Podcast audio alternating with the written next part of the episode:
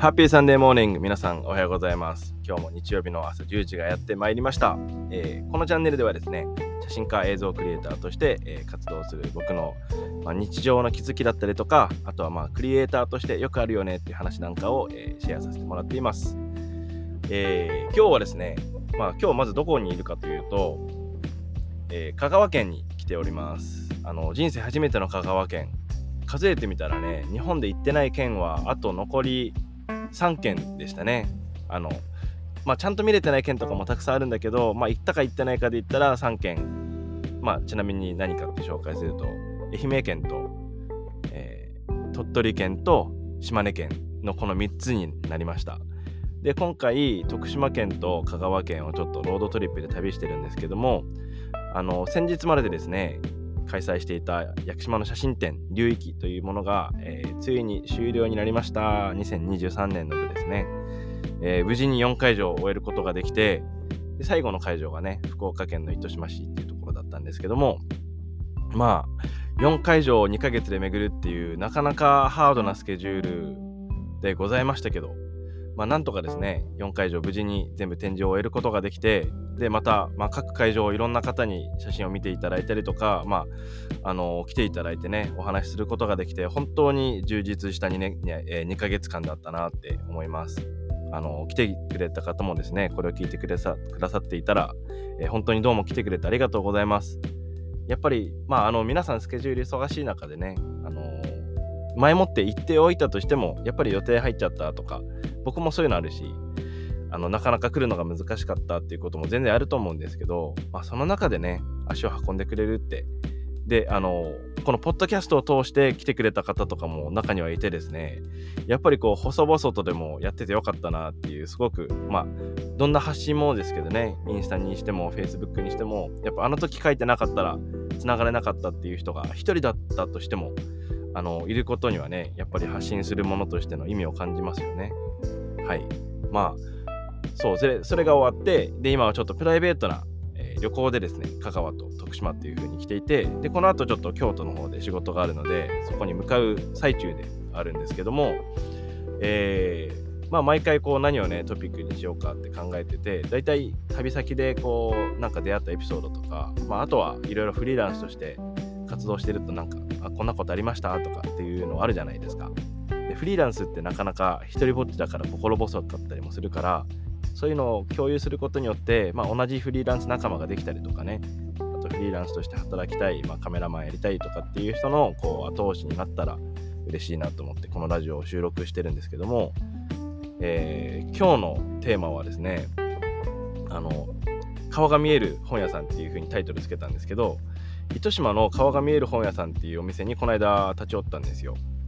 まあ、糸島は僕はそんなにゆかりがある場所じゃなくて今回写真展をやるからまあ行ったっていうのもあるんですけどでも行った回数でいうと4回目かな。あのブレスさんって今回会場になったですねところのご夫婦が友人でまあちょくちょく遊びに行かせてもらったりで去年初めて写真展をやらせてもらって今回2回目の写真展だったんですけどやっぱりこう回数を重ねていくんだったらね地元の人とも知り合いになっていきたいしまた帰ってきましたよって今回もやるからよろしくお願いしますっていう風になんか地元の住んでる人とそういう交流をしたかったので2日間かけて糸島のこうお町とかね作家さんのアトリエとか工房とかをいろいろ巡ってたんですよ。でそこでまあ写真展の宣伝というかあのこういうのやるから来てくださいとか DM 置いてくださいっていう活動をしてた中ででたまたま出会った本屋さんでこれはあの他の地域でも見たことあるんですけど棚をこう一個一個別にしてあってその棚のオーナーさんが売りたい本見てほしい本を置いて、まあ、値段も決めてでそれで本屋さんとしてやっているっていうでその売り上げの一部がまあ本屋さんに入るのかなその何かをサポートするような感じで入ってで、まあ、あの残りの売り上げが本を売っている本人のオーナーさんに入るっていうシステムのような、まあ、そんな本屋さんに行ったんですよ。でそこの上にね出版社さん出版社さんもあってたまたま雑誌を読んでいたら僕のパートナーがあのその出版社さんを見つけてなんかすごい良さそうだからであのもしかし人がいる時には見学しに行ってもいいみたいだから行ってみようよっていう感じで行ったら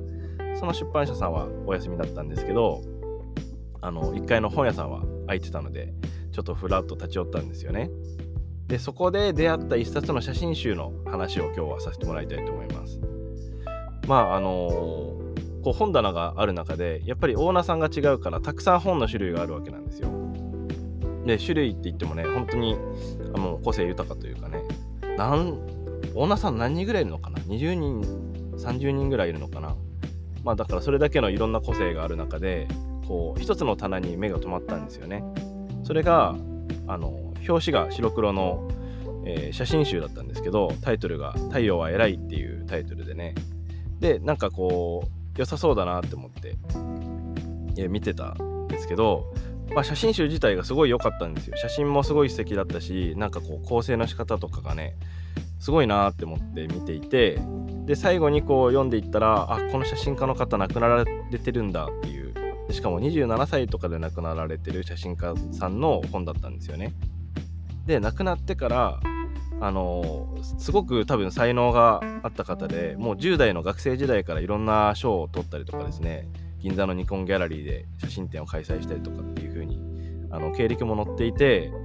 そうすごい方だったんだけど交通事故で亡くなられてしまったとまあ夢半ばでっていう形だったと思うんですけどその方の写真集をまあ亡くなった後にですねその美大芸大かなその学校で教えていた先生を含む、まあ、友人たちがこう集ってですね彼の写真集を残そうっていう風にやってできた写真集っていうことでたまたまそれをあの、まあ、手に取ったということなんですよ。ちなみにその写真家さんは船橋平木さんっていう方でまああの僕名前はもちろん知らない方だったんですけどまあ写真が良かったっていうのとなんかその亡くなられたけどそれをこう周りの人がね何か形に残そうよって言ってできた写真集っていうところに惹かれてで一冊購入したんですよ。まあやっぱりね自分も写真を撮ってて写真集も作ったりとかしててあのそういう本はね気に入ったものだったらもう電子とかじゃなくてやっぱり手に持っておきたいなっていう気持ちがあるのでそれを購入したんですね。で購入したらあのなんかオーナーさんにお手紙が書きますみたいなことでで僕のパートナーが手紙を書いて残してくれたんですよ。まあ本の感想だったりとかねそういうことを書いたんですけどそしたらこのあの本のオーナーさん。だからまあ多分彼と関係ある方なんでしょうけどその本の、えー、棚のオーナーさんがその本が売れましたよって報告を受けてで行って手紙を読んでものすごく感動されて写真展に来てくれたんですよ。なんかこれもねすごいご縁だなって。たまたまその時自分の写真展が糸島であってでたまたま出会った、まあ、本屋さんでね買った本がこういう風につながるんだっていうのに結構感動してですね。で向こう向こうでその亡くなられた写真家の方の、あのー、まあ、親友だった方なんですよね、まあ、すごい親しい中で、まあ、亡くなられてしまったけどもう何十年も前だっていうんですけど何十年前に亡くなられた方の親友があの僕の親友の本を買ってくれてありがとうございますっていう風に写真展にわざわざ来てくれてですね。なんかこれいい話じゃないですか、まあ、これを、まあ、こういうね自分も写真集だったりとか作品っていうものを作って世の中にこう出してですね人に買ってもらうっていう立場で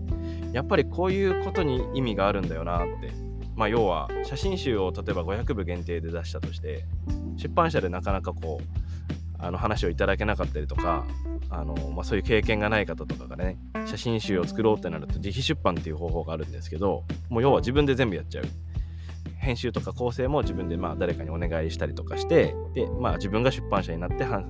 出すっていうやり方があるんですけどそのやり方で僕も本を2冊出してるんですよ。で、まあ、たった500部しかない写真集なんだけどこの500部がいつ誰の手に渡ってるかとかこういつ誰に読まれるかってわからないんですよね。で実際たった500部しか出してないニュージーランドの写真集から来たお仕事って数えきれないぐらいまあ、たくさんの仕事をいただいたし、まあ、もちろんねこの出してから5年間ぐらい経ってるかなこの5年間で長い目で見るとなんですけどその出版してできましたって言って見てもらったらもうすぐに仕事につながりましたみたいなねそんなハッピーなエピソードじゃないですけど、まあ、出すのも大変だったし出してからその売るのもね大変だし、まあ、結構大変なことが多いとは思うんですけどそれでも写真集を出してよかったなって思うことはたくさんあったんですよね。でまあその仕事が来たらもちろん嬉しいけど、まあ、ふとした瞬間に僕のオンラインストアでもニュージーランドの写真集、Like No Other って一番最初に作った写真集なんですけど、これがたまにこう売れたりとかして、で、まあ、あの広告とか出してるわけじゃないからね、多分口コミとかどこかのカフェで見たりとかそういう理由で買ってくれてると思うんですけど、まあなんかそそれが売れてどんな人が手に取ってくれたのかなって思いながらこちらも送ってね。でその人がまああのー、たくさんある本の中でその500部しかない、えー、自費出版のね写真集にたどり着いてくれたっていうことと、まあ、そういう本を燃やさなければ燃やしたりとかね廃棄しなければずっとどこかにはあり続けるっていうことですよね。この「太陽は偉い」っていう本も。あと「太陽は偉い」と「おばあちゃんの店」って2つの写真集出されてるんですけどえー、まあ、この本がねこうやってあるおかげでもう亡くなられてる方だけどその写真家っていう方の存在を僕は知ることができたし、まあ、写真からね感動をいただくこともできたしっていう。だからやっぱりこうクリエイターというかねで、まあ、いろんな写真を撮っても今だいたい発信する場ってインスタグラムとかホームページとか、まあ、そういう風になりがちですけど、まあ、僕が写真展をやる理由とか写真集を出す理由っていうのも結局こういうことなんじゃないかなって。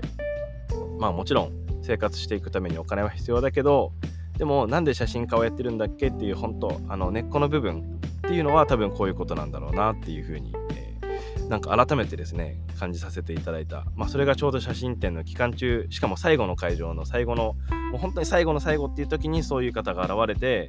でそういう言葉を残していってくれてですね。まあすごく感動したのでその、まあ、エピソードをシェアさせてもらいました。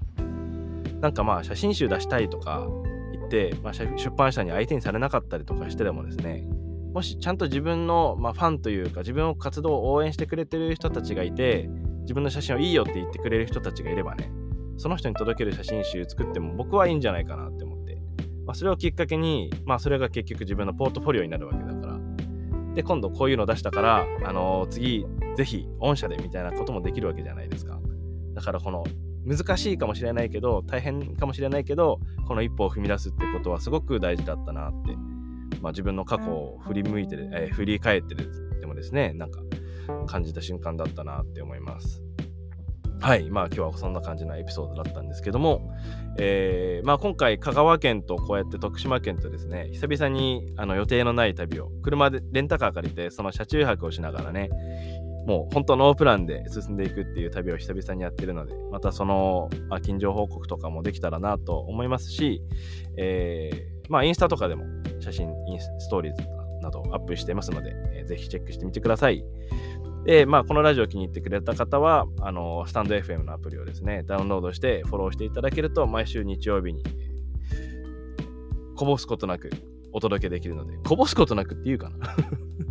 はい、あのー、お届けしますので、毎週日曜日聞いてもらえたら嬉しいと思います。では、また次のエピソードで会いましょう。